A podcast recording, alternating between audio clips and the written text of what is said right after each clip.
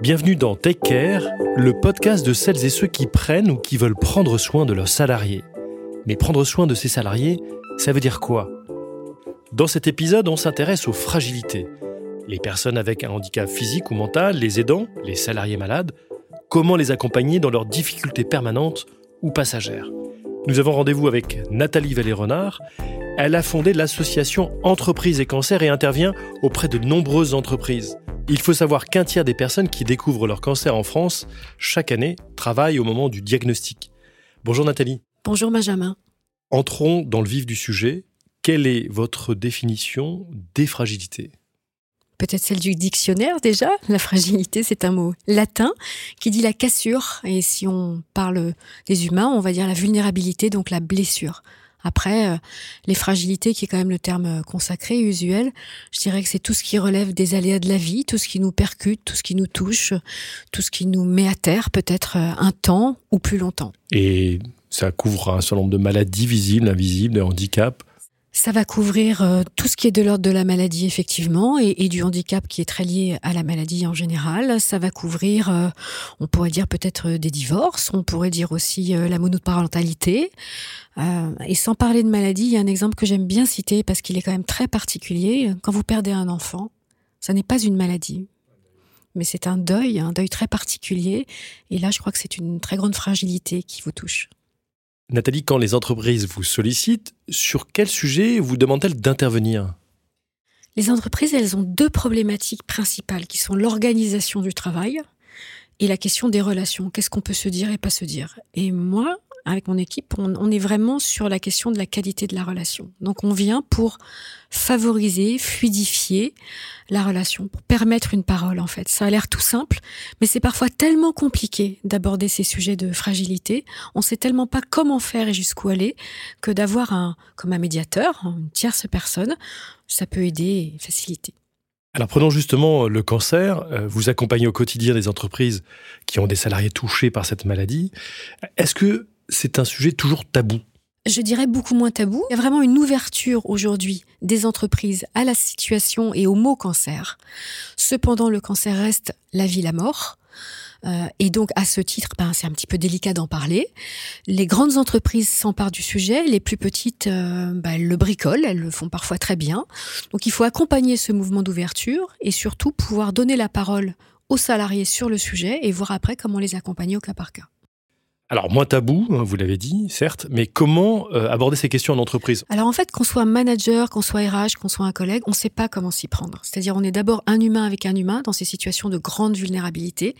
Et effectivement, tout va dépendre de euh, est-ce que la personne concernée dans son corps, touchée dans son corps, va vouloir aborder le sujet ou pas. C'est elle qui va donner le là. C'est elle qui va dire tu peux m'en parler, tu peux aller jusque-là, tu peux dépasser telle frontière ou pas. Puisque finalement, ce que révèlent ces sujets, c'est l'impensé de l'intime en milieu professionnel. Qu'est-ce qu'on fait de ce qui nous arrive intimement. Et alors, quel type d'exemple avez-vous sur le sujet? Vous avez rencontré toute forme de situation, euh, des cas très différents, euh, à, chaque fois, à chaque fois très différents? Je pense à une personne qui me dit euh, Je viens de rentrer dans un nouveau job, j'ai démarré il y a huit jours, et il y a deux jours, j'ai appris que j'avais un cancer. Je le dis ou je le dis pas à, à mon employeur? Cette personne, c'est une femme, Carole, qui a une quarantaine d'années. Elle est donc en période d'essai. Et elle me dit, mais si je le dis, je me fais virer si je le dis pas, je suis pas honnête, qu'est-ce que je fais? Finalement, Carole, elle va choisir de le dire. Ça va être très bien accueilli, c'est-à-dire elle aura énormément de soutien, et puis petit à petit, les choses vont se dégrader parce que, euh, alors je n'étais pas dans le cœur du sujet, mais peut-être parce qu'elle n'était plus en capacité, avec les gros traitements qu'elle avait, d'avoir le niveau de performance attendu, puisque c'est ça, hein, euh, finalement, fragilité ou vulnérabilité, c'est comment on les met en balance avec la performance attendue dans l'organisation. J'ai lu les propos d'une patiente qui disait J'aurais mieux vécu ma maladie si j'avais pu travailler. Alors, on est mieux au travail qu'à la maison pour se reposer, selon vous? Ça dépend toujours des personnes en fait. Donc on peut pas faire de généralité, on est dans l'humain, donc c'est vraiment du cas par cas.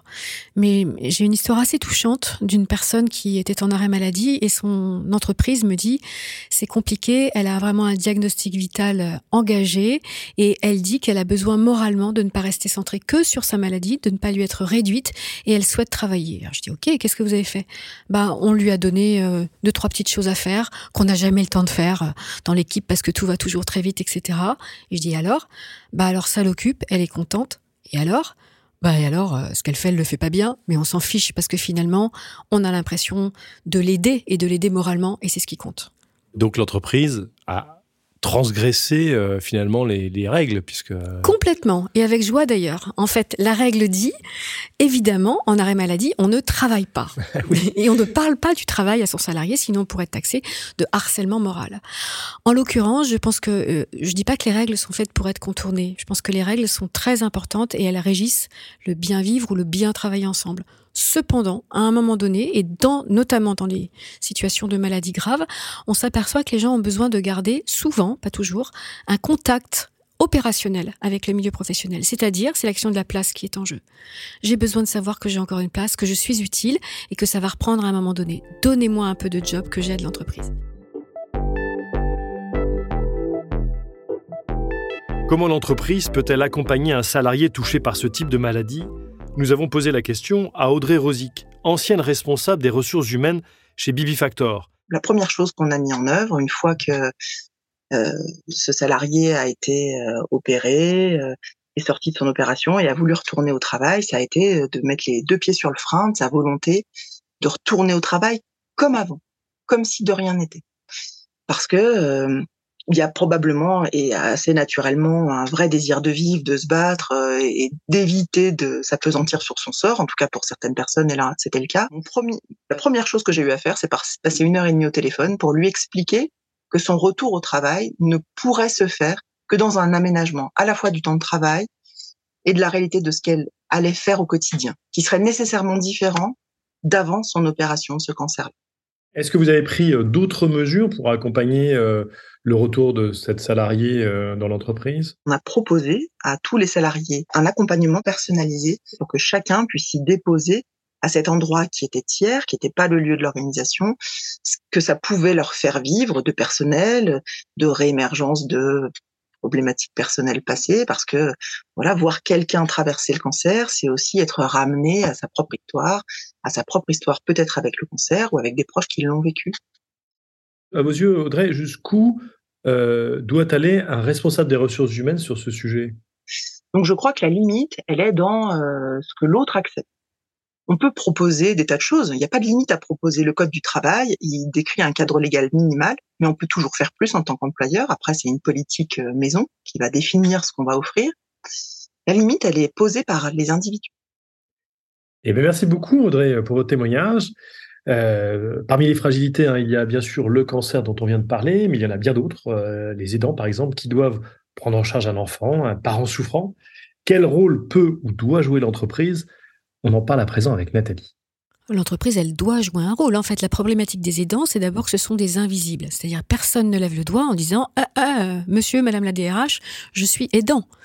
Donc, euh, le salarié aidant se tait, il est invisible, et les statistiques montrent, c'est assez terrible d'ailleurs, que les aidants meurent plus tôt en général que la moyenne de la population française. Pourquoi? Parce qu'ils sont épuisés. Ils ont à tenir ce qui se passe à la maison, qui est vraiment d'une très grande tension, d'une très grande émotion, d'une grande incertitude, et puis un travail qui les fait vivre, qui les fait sortir de cette réalité de la maladie ou de la, dégradation, pardon, ou de la dépendance.